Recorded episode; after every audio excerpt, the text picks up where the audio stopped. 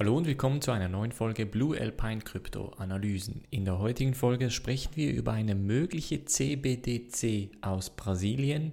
Wir sprechen über die Bitcoin-Korrektur und was ich gestern ein bisschen erzählt habe und dann noch, wie man Steuern mit Bitcoin bezahlt.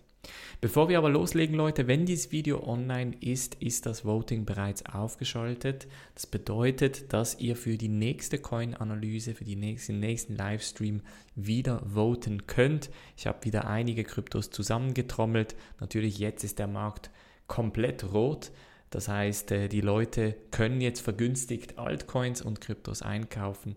Von daher wäre es sehr, sehr spannend, wenn wir Projekte anschauen, die ihr vielleicht immer auf dem Radar hattet, aber noch nicht die Chance hattet einzukaufen. Springen wir in diese erste News Story und ja, es geht um den Bitcoin-Preis, Leute. Ich habe ja gestern mit dem Video ein bisschen angekündigt, dass es wahrscheinlich noch nicht alles war mit der Korrektur und dass ich erwarte, dass die Bitcoin-Preise nochmal nach unten gehen.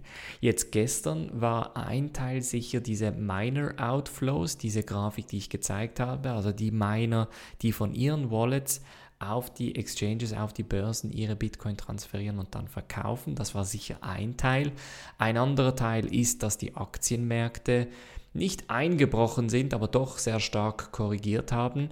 Also wirklich bis zu 4, 5 Prozent. Und dieses Mal waren es unter anderem auch die Technologieunternehmen. Und ähm, der dritte Punkt ist sicher so ein bisschen die DeFi-Erschöpfung aus dem Markt. Das heißt, wir haben hier so zwei, drei sehr starke Gründe, wieso Bitcoin noch weitergehen könnte. Und jetzt natürlich die Frage, ist das war das ähm, der, der Boden oder wird es noch weitergehen? Das heißt, wir sehen hier auf dieser Grafik diese Korrektur. Ich glaube, ich habe das Video hier etwa gemacht und habe gesagt, dass hier nochmal eine Korrektur kommen wird. Die ist dann gekommen. Jetzt letzte Nacht hat es nochmal eine Korrektur gegeben von 10,7 auf etwa 10,3. Und jetzt ist die nächste Frage, ob dieser sogenannte CME-Gap gefüllt wird.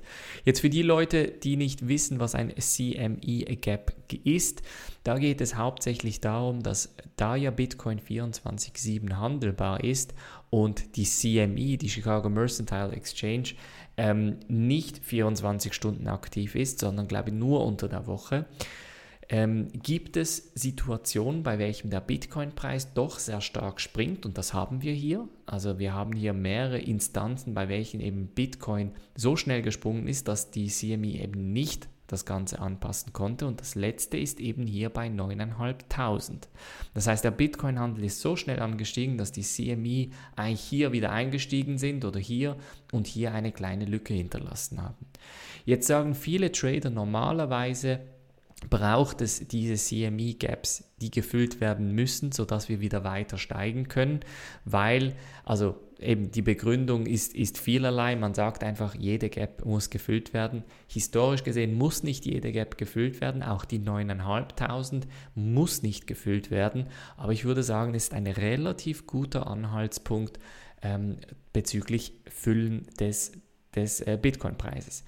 Jetzt ist natürlich die Frage, okay, aber wohin werden wir gehen? Und ich sehe hier so ein bisschen eine Stabilitätszone bei knapp 9000 US-Dollar. Das würde natürlich auch jetzt die 9,5 füllen.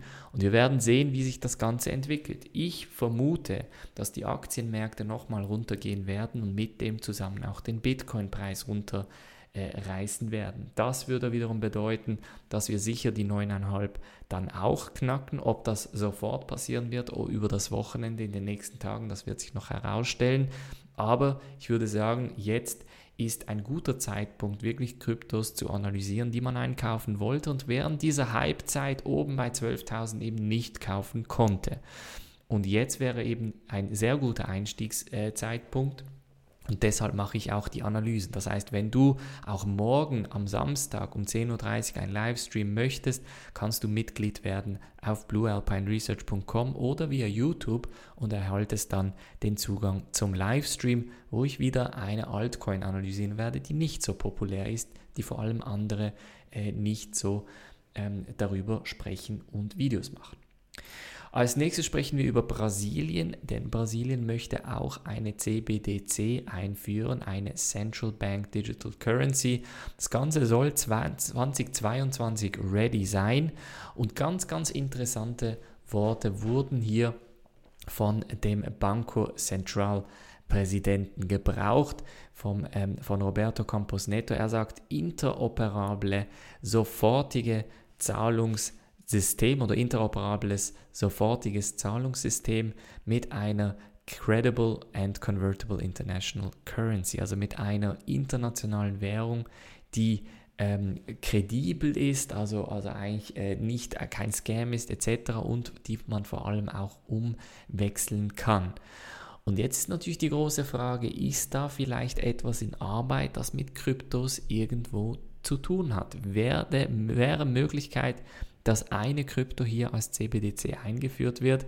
Und ich hatte ja die XRP-Analyse gemacht am Mittwoch und es gibt immer wieder diese Hypothese, dass genau XRP in der besten Position ist, so eine Währung zu sein, beziehungsweise so, einen, ähm, so eine Dienstleistung eigentlich auch zu ermöglichen.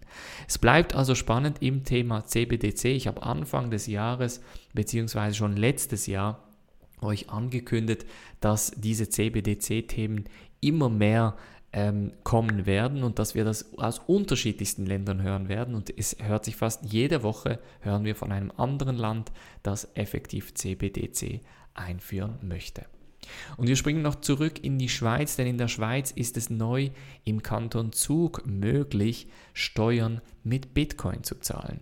Das heißt, Privatpersonen und Unternehmen können Steuern bis zu einem Betrag von 100.000 Schweizer Franken effektiv mit Bitcoin bezahlen. Bisher konnte man nur gewisse Gebühren bezahlen, jetzt aber auch effektiv die Steuern und auch diese Dienstleistung wird von Bitcoin Swiss angeboten. Ich hatte ja, glaube ich, gestern oder vorgestern darüber gesprochen, dass jetzt neu auch eine Krankenkasse mit Bitcoin oder Bitcoin akzeptiert und jetzt auch das Steueramt im Kanton Zug.